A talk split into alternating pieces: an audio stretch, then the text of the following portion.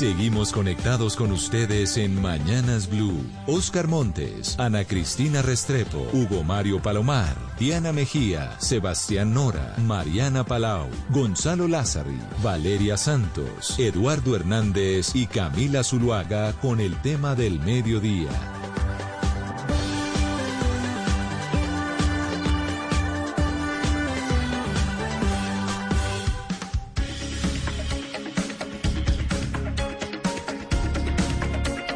12 del día, 16 minutos, arrancamos nuestro espacio central, vamos a estar hablando sobre el voto en blanco, sobre qué papel va a jugar en estas elecciones que prometen ser muy apretadas, a juzgar por la última encuesta de Inbamer, que prácticamente da mm, un empate técnico en cuanto a los resultados de esta segunda vuelta, que será este próximo domingo, y evidentemente aquí el voto en blanco, por eso podría eventualmente terminar jugando un papel fundamental. Ya anunció en las últimas horas, en los últimos días, de hecho, Sergio Fajardo que va a votar en blanco, sin embargo, no necesariamente le está haciendo campaña para que la gente escoja esa opción, pero sí hay quienes dicen que es un voto legítimo, que es un voto protesta y que no deberían criticar a aquellas personas que optan por esa opción. Bienvenidos a quienes se van conectando poco a poco a nuestro Facebook Live, bienvenidos a quienes se conectan también en Caracol Ahora con este debate que hemos organizado para todos ustedes, al cual invitamos a esta hora a la doctora Angélica Lozano, senadora de la Alianza Verde, además una, un personaje que ha sido noticia política por su decisión del fin de semana de apoyar la candidatura de Gustavo Petro. Doctora Lozano, bienvenida. Buenas tardes. ¿Cómo está? Muy bien, muy bien. Bueno, muchas gracias por estar con nosotros. Luis Felipe Henao es exministro de Vivienda, eh, un hombre que estuvo en el gobierno de Juan Manuel Santos, un hombre que estuvo también presente en el gobierno de Iván Duque. Bienvenido, doctor Henao. Gracias por estar con nosotros. Hola Eduardo, ¿cómo estás? Qué placer estar con ustedes. Yo no estuve en el gobierno de Iván Duque. Ah, corrijo, En el gobierno de, Juan, Manuel, Santos. Sí, sí, escúcheme, escúcheme que tuve, tuve allí ese lapsus. Y Santiago Londoño es secretario de gobierno de la alcaldía de Medellín, del entonces alcalde Sergio Fajardo, y es un hombre pues muy cercano a, a esta opción que ha optado por el voto en blanco. Doctor Londoño, bienvenido. Buenas tardes, Eduardo, Angélica, Luis Felipe, también un abrazo a todos los de la mesa, Valeria, Ana Cristina, a todos por allá. Bueno, muchísimas gracias a los tres por este contacto con nosotros. Doctor Londoño, pues empecemos con usted y si le parece, háblenos de por qué votar eh, en blanco en estas elecciones. Pues a ver, eh, lo primero es que eh, yo pues no estoy en eh, campaña por el voto en blanco, de hecho lo digo hoy en una columna que publiqué en el colombiano y ya lo he dicho por redes muchas veces, yo creo que es un voto derrotado, yo creo que es un voto triste, pero es un voto digno, es un voto autónomo, es un voto independiente y es un voto que envía sin duda alguna un mensaje que yo creo que es necesario en una democracia y es que ninguna de las dos opciones que llega a la segunda vuelta es una opción eh, pues viable o, deseable para este país. Yo, yo personalmente siento que eh, perdimos en primera vuelta, perdió el país, perdió dolorosamente, y el voto en blanco, repito, es eh, un voto que envía un mensaje que yo creo que es absolutamente legítimo, que es necesario además en toda democracia, y es que a pesar de que entendemos perfectamente los que votamos en blanco, que el resultado va a ser, eh, digamos que em, simplemente un, eh, un mensaje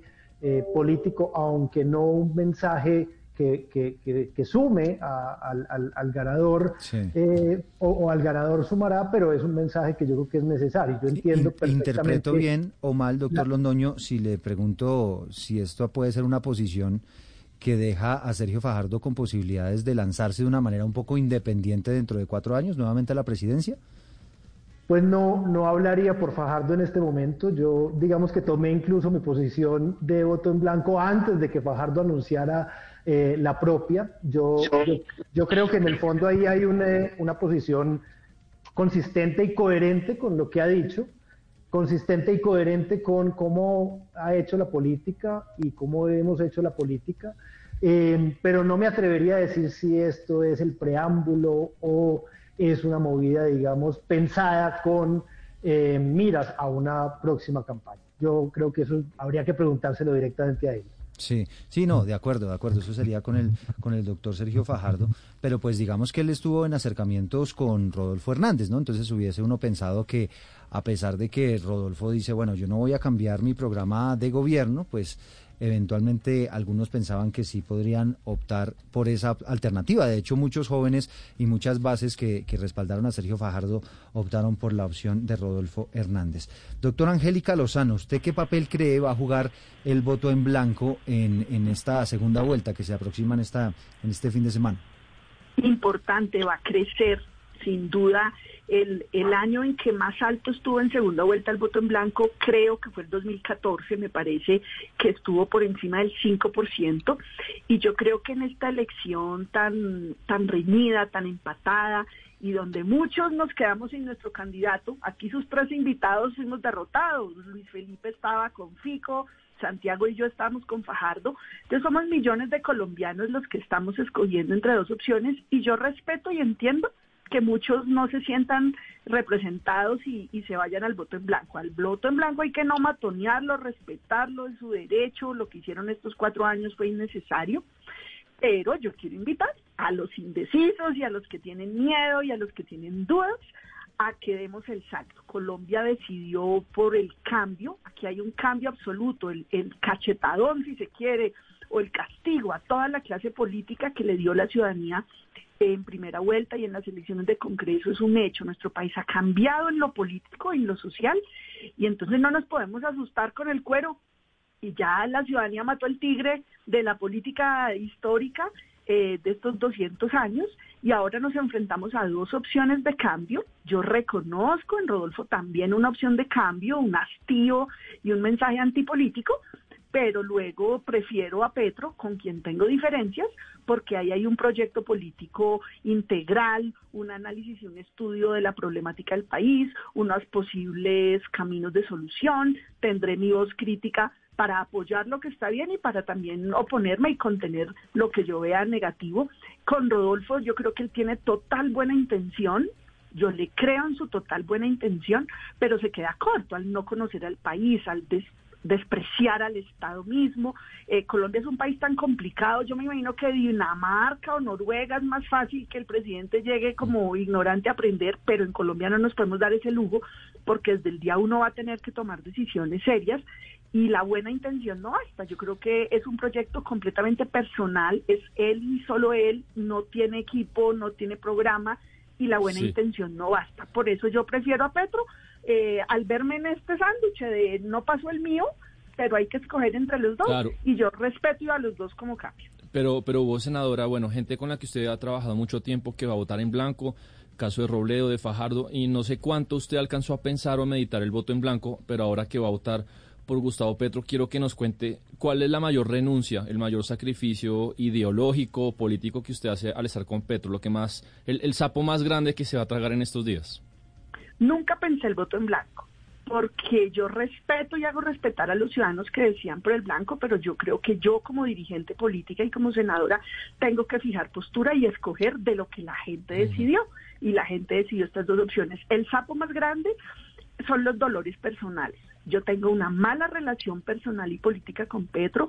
Yo he sido víctima del maltrato y de todo ese fanatismo y sectarismo que hay allá, pero como lo que se elige es presidente de la República y no una milis, eh, yo veo ahí y reconozco ahí un proyecto de Estado, de sociedad, de para transformarla, para cambiarla. No era mi plan A, mi plan A claramente eran Sergio Fajardo o Alejandro Gaviria, pero me pongo en el lugar de la ciudadanía y estoy a su lado y con ellos optando por la que es una opción de cambio con la que tengo más sintonía. Yo soy una mujer de centro izquierdo, soy una mujer de pensamiento liberal y siento que ahí podemos dar avances hacia una Colombia más incluyente. Aunque tengo aquí, miren la paradoja, tengo aprecio y cariño personal por Rodolfo. Ese señor a mí sí nunca me ha maltratado, al contrario, reconoce nuestro liderazgo y nuestro trabajo, pero no se trata de cariño y amistad, sino de proyecto y de colectivo. Y no se lo mire, doctora Lozano, doctora Lozano, escuchándola a usted que, bueno, ya definitivamente tiene la camiseta puesta del doctor Petro. Del cambio. Eh, así como lo, como lo hizo en, en, su, en, su, en su video que, donde iba a conocer su voto. Eh, y eso es muy respetable. También le llama uno la atención, doctora Lozano, el hecho de que hay una frase inclusive de, de, de, que la ha pronunciado el doctor Fajardo, que así como se gana, se gobierna. Y entonces uno la escucha a usted hablar con tanta propiedad del cambio, que Colombia votó por el cambio, por el cambio por el cambio. Y mira uno de esos respaldos que tiene la candidatura de Gustavo Petro, donde hay una cantidad de politiqueros y de gente que tiene unas, unos señalamientos por corrupción muy grandes, inclusive de boca suya también. ¿Cómo es posible, doctora Lozano, que usted ahora defienda con tanta vehemencia ese cambio con ese vecindario? Las dos opciones son de cambio. Rodolfo también es cambio y yo veo a los dos rodeados de políticos que a mí no me gustan. A mí no me gusta Roy Benedetti, yo he sido víctima de Benedetti. Él me trataba como una colega de manejando las diferencias y un primero de enero mandó una bazuca contra nosotros. Yo estoy esperando el video donde planeaban cómo atacarnos, pero yo no me puedo quedar ahí en lo personal y en la pequeñez, porque lo que está en juego son las Colombias, esa Colombia olvidada donde hasta ahora no hay acueducto alcantarillado y no hay carretera. Entonces no me puedo quedar en que yo me la llevo mal con los dirigentes de allá. Y yo veo llegando a donde Rodolfo, pues a un sector conservador en su forma de manejar el Estado y de desarrollo que no me gusta. Álvaro Hernán Prada, pues el señor no solo está mega cuestionado por todo el caso del abogado este Diego Cadena, sino que él defiende un modelo feudal del siglo antepasado de concentración de tierra improductiva. Entonces, esto es una lección, repito, de qué paso sigue para Colombia. Los dos son cambios, ¿sí? Pero ¿cuál es el cambio que tiene una mirada integral del Estado y con la que podemos avanzar? Lo podemos controlar Aquí las instituciones están como un lulo, las tres cortes, yo reivindico el buen momento por el que pasan las tres cortes y el Congreso, la madurez, la, novedad, porque va a ser un Congreso muy diverso, pero también nadie tiene unas mayorías para nunca hacer daño. Entonces me quedo con donde hay un proyecto que ya ha evaluado posibles soluciones a los líos del país y no por un amigo, porque Rodolfo es un amigo, pero que tiene mucha ignorancia del Estado, del territorio y de los problemas y de cómo solucionarlos. La buena intención no basta, se necesita más. Entonces, pues cómoda, ¿no? Pero hay que escoger. Yo creo, senadora, que pues ya muchos entendimos sus razones para no, no votar por Rodolfo Hernández, pero eh, ¿usted cree que el país puede ser gobernado cuatro años por una mala persona? Porque eso fue lo que usted dijo de Petro, que era mala persona. Pues mis diferencias personales hacen que yo haya dicho eso, porque se ha portado muy, muy hostil, violento, injusto con el sector político que yo represento en general, incluso con mi esposa en particular como líder política, pero esto no puede ser una cocina ni se trata de amigos. Y, y, yo prefiero no votar por mi amigo Rodolfo y sí votar por el señor que no es mi amigo, pero considero que tiene un proyecto de país y unas fórmulas y una preparación y un conocimiento del Estado. Eh, o sea, le toca a uno desprenderse de las simpatías y antipatías personales para escoger por el bien público. Y esa es la situación en que estoy. Sí, yo quisiera preguntarle al exsecretario Londoño por Antioquia, eh, por este panorama de Antioquia, porque si uno mira lo que decían las encuestas, pues las encuestas dijeron que en la primera vuelta por Fico, pues esencialmente votaron personas mayores, es decir, personas que ya eh, son de, de, una edad superior a los 50, 60 años. Y uno sabe que los votantes de Antioquia, pues sobre todo los votantes de derecha, son una derecha muy disciplinada y algunos de ellos, y lo digo porque lo he escuchado y lo he visto, dicen, yo no me atrevo a votar por Rodolfo Hernández ¿Usted cree, em, señor Londoño, que ese voto va a ser en blanco o que eso va a ser eh, de pronto una abstención? Ana Cristina, antes de, contestarte, yo pues yo sí quisiera, digamos, sacar un poquito del plano personal y de amiguis, entre comillas, el tema de cómo se hace la política y de irse a buscar por ejemplo, votos a la picota. Yo creo que hay que, hay que ser un poco más claro en eso y yo respetando mucho a Angélica, que sé que está tomando una decisión estructural, no es una cuestión simplemente de quién es amigo o no y quién le hizo daño o no, esto es un tema de fondo, el cómo se hace la política envía un mensaje, pero además demuestra cómo se va a gobernar. Si uno hace esto en campaña, va a gobernar así. Y las dos campañas, han, hecho cosas que yo creo que no están a la altura ni, ni deberían estar a la altura de lo que nosotros queremos para este país. De hecho, de lo que yo sé que hace Angélica e incluso Luis Felipe cuando está en campaña, eso no es. Y creo que no es un tema, digamos, menor y no creo que sea pues, una cuestión de quién es mi amigo y quién me ha tratado personalmente mal. Ahora al tema de Antioquia. Yo creo que, pues ustedes vieron ese mapa de la, de la primera vuelta, es un, mapa, es un mapa tremendo, tremendo de ver unas márgenes eh, y, un, centro del país moviéndose por cada uno de los dos finalistas y una Antioquia aislada, como de alguna forma eh, congelada en el tiempo, diría yo, porque yo también estoy de acuerdo, en total fue el 73% de los votos de primera vuelta buscaban un cambio. Yo no sé si el cambio, digamos, estaba tan claro para todo el mundo, pero por lo menos no buscaban continuismo, que es lo que estaba representando Pico Gutiérrez. Eh, pero yo creo que ahí Antioquia va a jugar un papel importante por lo que dice Ana Cristina y es que hay, hay, una derecha que es una, una derecha, esa goda conservadora tradicional, eh, que no solo es antipetrista, porque también hay una que es solo antipetrista y así le pongan una, una silla en segunda vuelta contra Petro, otra por la silla. Pero hay una que, que, que, está pendiente de quién es eh, Rodolfo Hernández, de qué busca Rodolfo Hernández y de cómo entiende el país Rodolfo Hernández y, yo creo que alguna parte, no sé qué tanto, pero alguna parte de ese, de ese establecimiento conservador antioqueño va a votar en blanco, eh, aún corriendo el riesgo de que, de que llegue Petro. Eh, porque aquí pues estamos en, en, en, una discusión para muchas personas, como lo decía ahorita, y es el voto en contra de, el voto con miedo o el voto con odio. Eh, entonces yo creo que ahí el voto en blanco, cualquiera sea la razón, yo creo que, repito, es un voto de dignidad y es un voto de autonomía e independencia y es un voto que además sabe muy bien a lo que estamos abocados, porque mucha gente me ha dicho, ah, pero es que entonces vas a votar en blanco, no sabes lo que estás haciendo, no, yo sé perfectamente lo que estoy haciendo, yo sé perfectamente en lo que estamos y que finalmente ese voto en blanco lo que ya decidió es que cualquiera de estos dos proyectos va a ser un proyecto terrible para este país.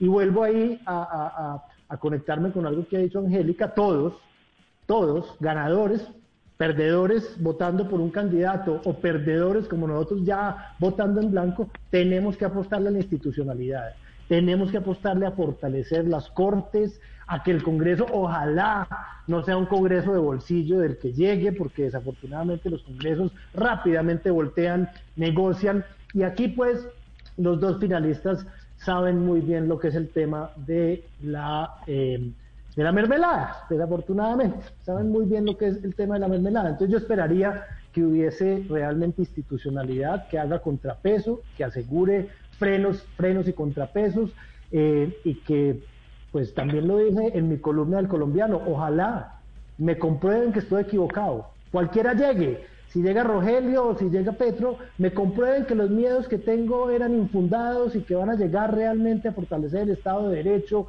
a invertir en las regiones, a respetar las cortes eh, y apostarle a un país moderno. Y para apostarle a un país moderno no podemos seguir negociando con los de siempre. Bueno, doctor Luis Felipe Henao, eh, quiero preguntarle por el voto en blanco, evidentemente, pero antes hay una inquietud. Muchos de sus compañeros eh, exfuncionarios del gobierno Juan Manuel Santos terminaron en la casa de Gustavo Petro. De hecho, Enrique Santos, el hermano del expresidente, anunció en las últimas horas que también acaba en esa campaña. ¿Y usted por qué optó por, lado, por el otro lado, por la de Rodolfo? No, yo no. Yo empiezo por, por el inicio, Eduardo. Tú decías un tema frente al voto en blanco y yo recojo lo de Santiago. Eh, el voto en blanco no tiene ninguna consecuencia en segunda vuelta, pero yo hace cuatro años voté en blanco por dos razones y lo hice en una columna que se publicó. Una, porque creía que Iván Duque iba a ser trizas del acuerdo de paz y para mí eso es un fundamental y es un fundamental sacar adelante este país, hacer un proceso de reconciliación. Y que no votaba por Gustavo Petro, porque Gustavo Petro había manifestado que iba a ser una constituyente, que Gustavo Petro se iba a eternizar en el poder, y para mí Gustavo Petro es el Uribe, pero de la izquierda. Y puede poner en peligro la institucionalidad, puede poner en peligro la independencia del Banco de la República, eh, tiene unas medidas que son supremamente populistas y que no están financiadas y que pueden someter a este país que en una narrativa que ha sido una narrativa de que todo va mal, pues el país no va tan mal como él lo quiere señalar. Y por eso Bogotá puede mostrar logros importantes y por eso se ha crecido económicamente, como ustedes lo dijeron esta mañana, las cifras de crecimiento económico.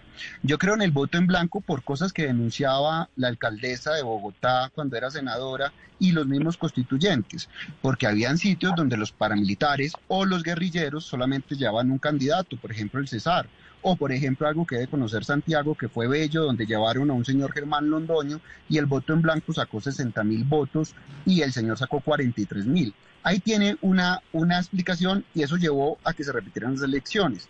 En segunda vuelta no se pueden repetir las elecciones. Y coyunturalmente, coyunturalmente, como lo decía Angélica, la gente votó por un cambio. Por ese cambio, ¿cuál cambio prefiero yo? El que no ponga en riesgo la institucionalidad. Y yo creo que Petro pone en riesgo la institucionalidad. Yo, a diferencia de Angélica, he, sido supremamente crítico de los dos candidatos, tanto de Petro como de Rodolfo. Pero yo creo que Rodolfo no va a poner en peligro esa institucionalidad.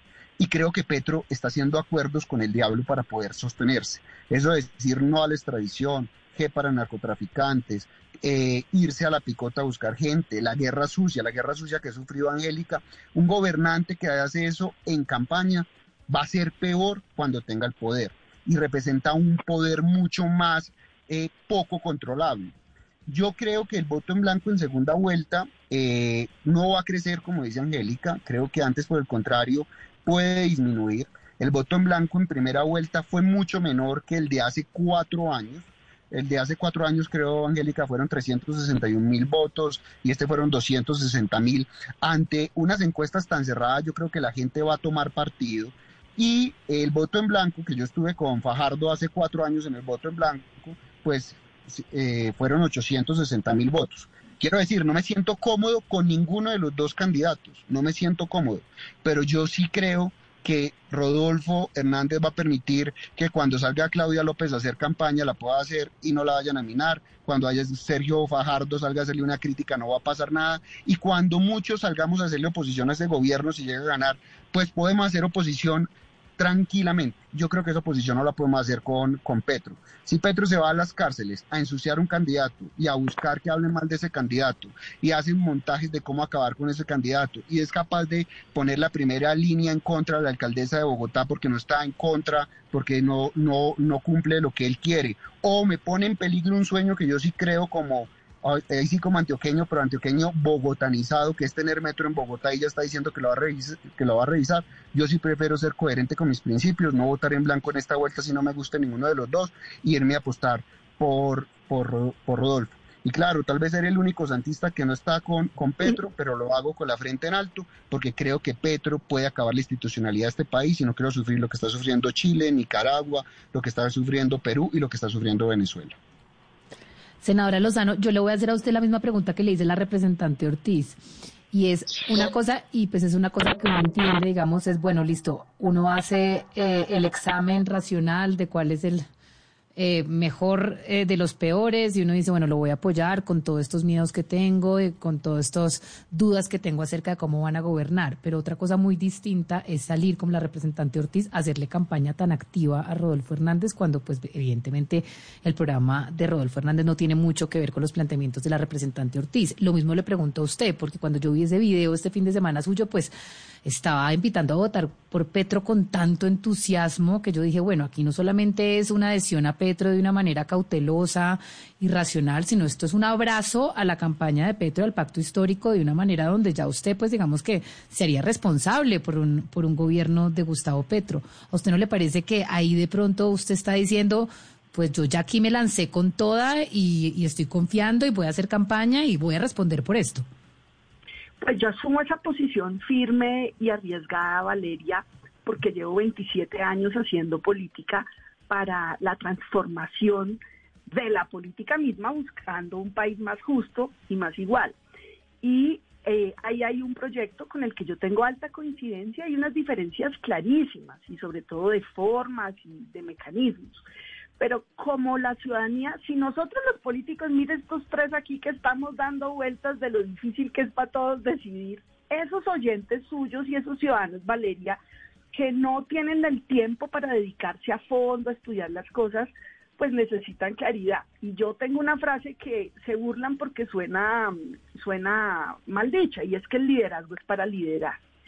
Y yo creo en la transformación de Colombia y prefiero confiar y vigilar y controlar y apoyar. Entonces, yo le quiero hablar a esos indecisos y a la gente que está como nosotros tres, que es que ninguno le fascina y ninguno es el candidato propio pero yo creo que esa otra Colombia, esa Colombia de las mujeres que estamos en esta transformación, porque usted y yo somos privilegiadas y nos desarrollamos aquí en los medios, en la política, pero necesitamos oportunidades de estudio, educación para mujeres, para jóvenes.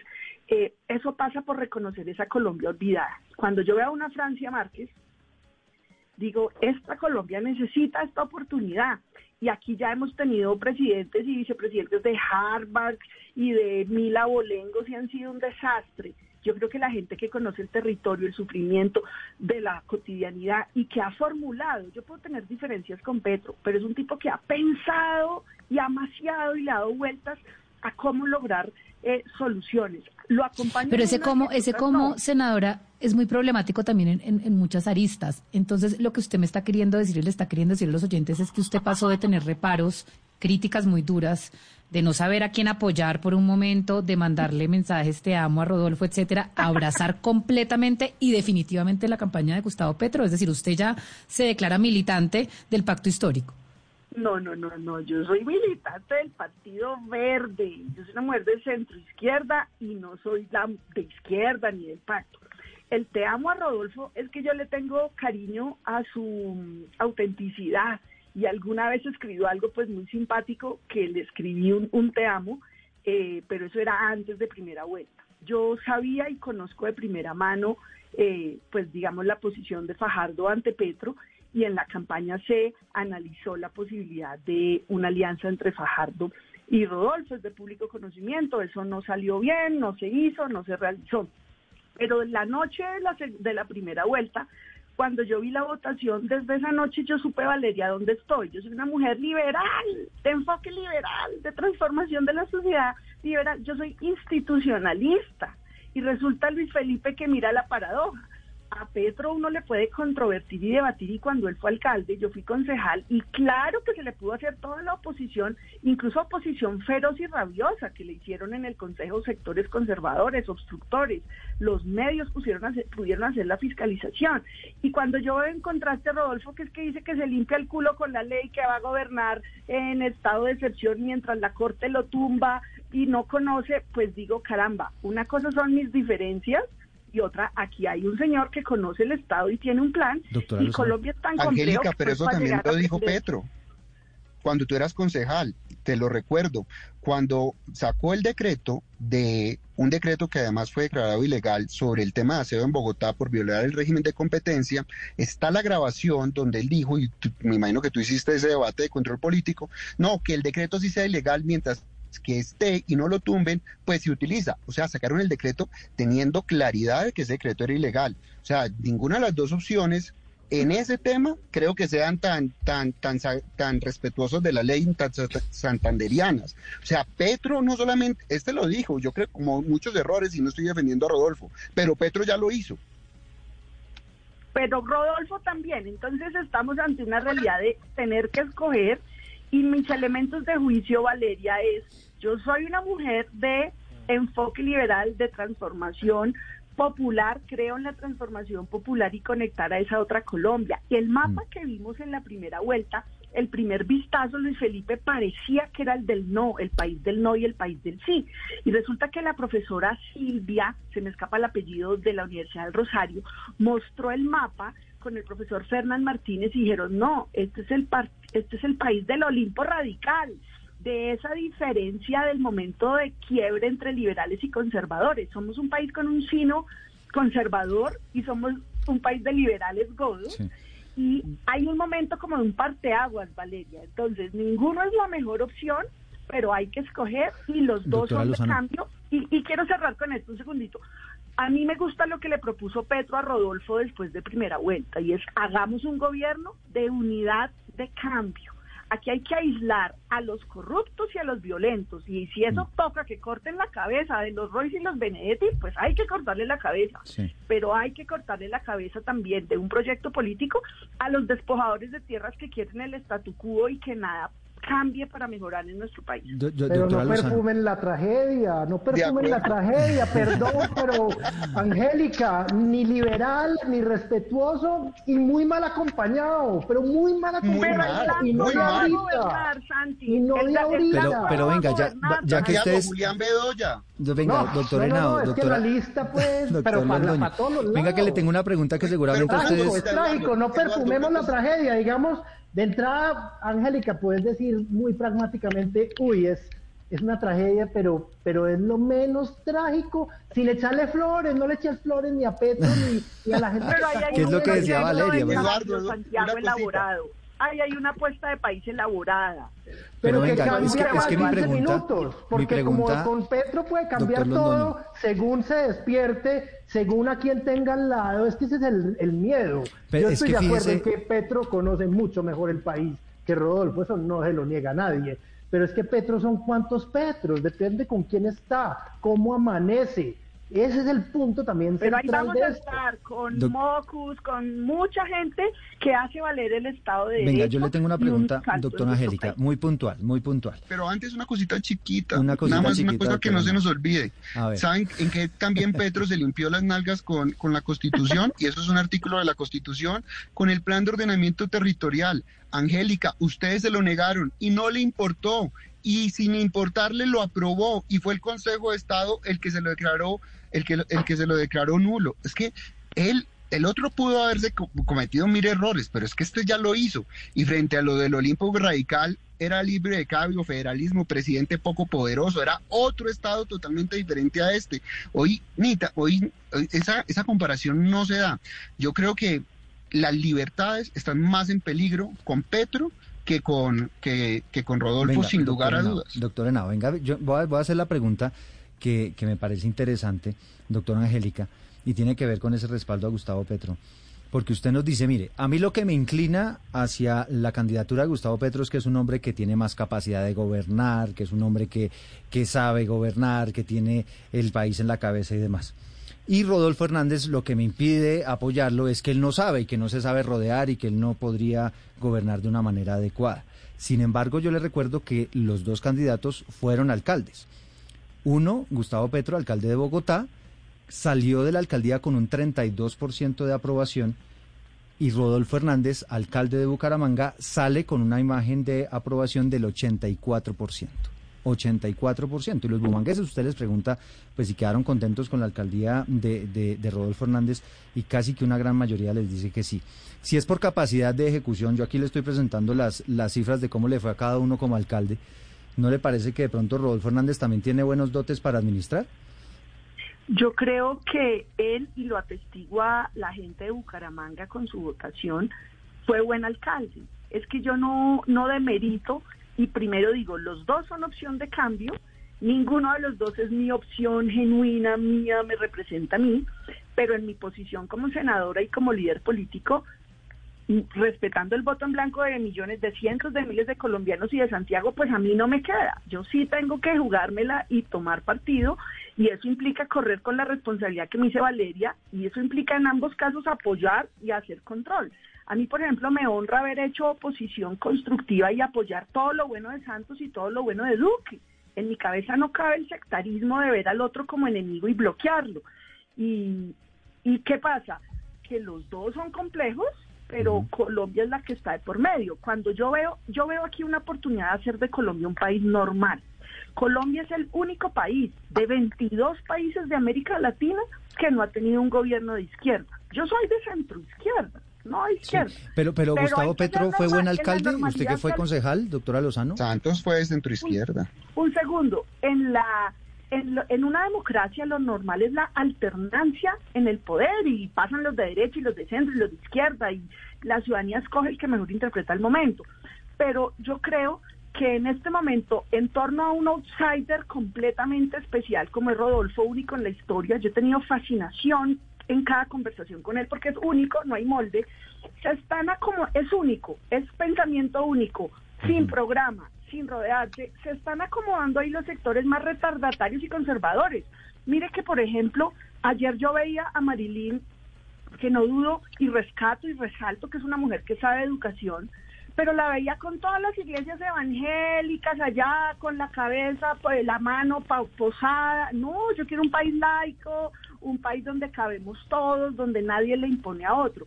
Entonces, como hay que escoger, yo prefiero donde hay una agenda clara, una comprensión del Estado y una capacidad de reacción. A Petro lo que le sobran son controles. pero, pero doctora Angélica, ¿Gustavo Petro fue buen alcalde de Bogotá o no? Usted que fue concejal. Más o menos, más o menos. No me mató como alcalde, pero también es cierto que el sectarismo con que lo obstruyeron fue infame. No lo dejaban gobernar no lo dejaron gobernar y yo fui testigo. Yo le hacía control. su dicho era la política del amor y yo dije, yo eh, yo soy no sé qué o me gusta el amor, pero mi amor no es ciego. Y uno puede formular las críticas oportunas y constructivas, pero es un hecho que a Petro en su momento como alcalde no lo dejaron gobernar y mire que esa esa desfachatez y la persecución de Alejandro Ordóñez fue la que lo hizo crecer pero con todas las diferencias que yo tengo con él, tengo que escoger a un hombre de Estado y creo que ahí hay un proyecto colectivo donde está la otra Colombia, esa Colombia abandonada y olvidada. Y a esa Colombia debe gobernar, porque van 200 años en que han gobernado los que se le están acomodando a Rodolfo. Sí, aquí tiene un comentario el doctor Luis Felipe Nao. Sí, yo, yo sé que este comentario pues pueden ser palabras al aire, pero yo sí invito a Angélica a la reflexión. Uno no puede estar con el todo vale y yo he salido de los sin estar nunca en el mismo lado político, aunque yo la quiero demasiado más por admiración que por otra cosa. Cuando la ha atacado Petro, eh, siempre he salido a defender. Dos, uno no puede estar con el todo vale con con, un alcalde de Medellín que ha utilizado todos los medios de lucha, incluido para mí la corrupción, para estar con Gustavo Petro. Uno no puede estar con el todo vale con las personas y la maquinaria, incluida Luis Pérez, que está con Gustavo Petro. Pero además, yo creo que uno de los graves problemas de la alcaldía de Bogotá, para que no le haya ido tan bien, es que Petro, la misma estrategia que hizo en campaña de quemar a sus opositores, de quemar a Fajardo, de quemar a Gaviria, de quemar a Fico, lo hizo con la alcaldía de Bogotá. Y una de las peores crisis que ha tenido Bogotá es gracias a lo que se hizo desde la primera línea de Gustavo Bolívar, que eso estaba totalmente hablado con Petro, de ir a paralizar la ciudad, lo mismo que pasó en Cali. Y mucha gente, mucha gente, no de los estratos altos de Bogotá, sufrieron ese juego de poder, nada más porque él tiene una visión diferente sobre un punto. Y yo creo que es un punto más egocéntrico, lo cual me duele más desde el punto de vista de coherencia política, y es que no se hizo un metro subterráneo, sino que se hizo un metro elevado. ¿Por qué? Porque él quería decir que el metro lo hizo él para dejarlo firmado en la historia y que no lo, y que no lo hizo Peñalosa ni Claudia y que tenían que ser los diseños de él. Entonces yo creo que hoy el país está en peligro su institucionalidad con una persona que es totalmente ególatra, que nada más quiere llegar al poder por el poder y que no le importa hacer las alianzas, incluido el pacto de la picota, ni destruir al enemigo por llegar al poder. Yo sí recojo las palabras eh, doctor Montes, de una persona que, que, yo admiro mucho y es el profesor Basserman. El boxeo tiene es darse, darse, es darse literalmente en la jeta con otro, pelear con el otro, pero tiene una regla, no se puede pagar debajo de la faja. Sin lugar a dudas, eso que salieron a decir que los videos es normal, claro, uno cuando está en una estrategia política, uno busca cómo son los puntos débiles, las incoherencias del otro, pero ya entrar en una guerra sucia de difamación, presentar a una persona como, eh, como pervertido o decirle a, Fajardo, como lo trataron de decir en el tema, esta señora, esta señora de Antioquia, se me fue el nombre, de que había que quemarlo por el tema de Urituango, yo creo que son reglas del juego que no se puede permitir desde la ética política. Ahora, eh, la doctora Angélica Lozano nos ha dicho acá, Eduardo, creo que está claro, su candidato a la presidencia era Sergio Fajardo. Dice ya, no pasó a segunda vuelta, me tocó que decidir entre estos dos señores y creo que la opción que escojo yo es la mejor, que es Gustavo Petro, por el conocimiento que tiene de país. ¿Qué hubiese pasado, doctora Angélica, si Fajardo acepta eh, un acuerdo con Rodolfo Hernández en, en esta segunda vuelta? ¿Usted hubiera votado por Hernández, ya con Fajardo siendo parte de su equipo? Pues la, la coalición se disolvió al otro día de las elecciones y habría sido un elemento nuevo y adicional de complejidad y de, y de diferencia. Yo no, no divido al país ni a la gente entre amigos y enemigos y blanco, negro, bueno y malo. Yo soy antisectaria y por eso tengo ese, ese aprecio y esa fraternidad por, por el ingeniero. Pero creo que la institucional, la institucionalidad, Luis Felipe, se, se arriesga también con el, desconocimiento y con la ignorancia. Y entonces nos va a terminar gobernando gente que no sabemos quién es, porque son quienes se ubicarán ahí y, y a quienes escogerá el posible presidente Hernández en su momento.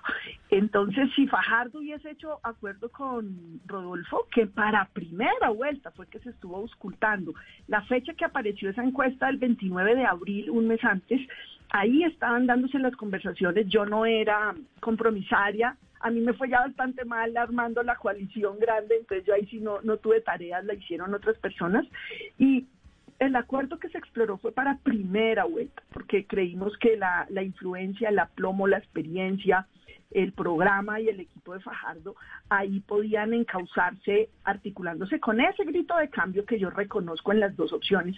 Eh, pero pues yo quedé libre en eh, la noche de primera vuelta y ahí es donde mi corazoncito de feminista, de luchadora por la igualdad, digo, no, esta es la hora de ponerse al lado pues de los más pobres que están en, en los dos lados, por supuesto hay gente pobre que quiere cambio. Pero Angélica, pero vuelvo y repito, yo, yo no, yo no estoy con Rodolfo, pero y no sé con, no sé quién va a gobernar porque no estoy cercano a él pero yo a mí sí me da mucho miedo que me, que me gobierne eh, Julián Bedoya y que sea el ministro de Educación o que esté Benedetti de ministro o que esté Roy. Eso sí me da pavor. Porque, o, que, o que cuando termine Quintero de alcalde el favor sea pagarle con un ministerio. O sea, eh, eso, eso me genera mucho más miedo. Pero ahí te digo una cosa, a Petro lo rodean no solo grandes intelectuales y académicos, sino gente fogueada en el sector público un Daniel Quintero que yo coincido contigo y no tengo aprecio ni respeto por su actuar político ni su gestión, eh, él está, ahí sí que están las dos campañas. Ese sí que se paró entre las dos campañas y a mí no me gusta su, su congresista y demás. Yo creo que no, es, es un chiste maluco pues que Bedoya va a ser ministro de Educación y además nosotros que apoyamos la paz de Santos y que tú estuviste en el gobierno de Santos, bueno, pues ahí vimos que la paz fue con la ñoñomanía y con todos estos personajes que no nos gustan. Entonces, digamos, nos toca escoger entre las dos opciones que hay y yo creo que hay que escoger con la frialdad del país que, que queremos ser. Y cuando yo veo este mapa del Olimpo, radical del de hace un siglo, digo, empujemos y apoyemos a que Colombia sea un país normal, donde algún día gobierna un señor de izquierda y no va a pasar nada. En cuatro años se va y ganará las elecciones otro, puede ser de derecha o de centro, y si lo hiciera muy bien, alguien de su misma cuerda. Sí, y doctor Londoño, hablando del centro, yo, yo tengo muy claro que usted no es vocero de Sergio Fajardo ni nada, pero pues usted viene de ese espacio y gran parte de su espacio eh, de los líderes regionales decidieron irse con Rodolfo y no sé, es un poco volver a votar en blanco por segunda vez, es un poco condenar al centro la intrascendencia. Eh, ¿Le preocupa que por ser dignos o tener, digamos, coherencia, queden ustedes fuera el, fuera el mapa y totalmente intrascendentes? Pero es que yo creo que hay varias formas de quedar fuera del mapa. Una de ellas es irse con unas propuestas como estas. Personalmente lo siento así, y estoy hablando, digamos, de, de, manera personal, no en nombre del centro, porque el centro además ya vieron que se fue una parte para donde Rodolfo, otra parte para donde Petro, eh, y yo creo que es respetable, pero yo creo que una forma de desaparecer realmente eh, es irse con una de estas dos propuestas. Yo creo que eso desfigura un proyecto político, yo creo que eso desfigura un proyecto político y no pues por, por moralismo ni por narcisismo moral, que es lo que eh, Alejandro Gaviria nos ha lanzado a nosotros, no. Realmente es por coherencia y por, y por principios y por, y por seriedad. Yo creo que uno también se condena a, a, a desaparecer cuando desconoce de manera absoluta y, tan campante unos principios básicos de cómo se hace la política, que es lo que está pasando ahí. Eh, y yo siento además que uno cuando está en política tiene que estar dispuesto a perder. Mm. Tiene que estar dispuesto a perder. El que no está dispuesto a perder, el que siempre cree que hay que tener una posición ganadora, es el que termina haciendo cualquier cosa. Y este país está lleno de eso. La historia política de este país está lleno de eso. Entonces, yo creo que hay formas de desaparecer y esta puede ser una, irse con alguno de ellos. Bueno, pues ahí está. Estamos conversando este mediodía con Angélica Lozano, senadora de la Alianza Verde, que optó por apoyar a Gustavo Petro, con el doctor Luis Felipe Henao, exministro de Vivienda, que opta por la opción de Rodolfo Fajardo, y con Santiago Londoño, que es secretario de gobierno, o fue secretario de gobierno de la alcaldía de Medellín de Sergio Fajardo la opción de votar en blanco. A los tres, muchísimas gracias por este contacto, por esta comunicación, este mediodía, este análisis. Ya viene Meridiano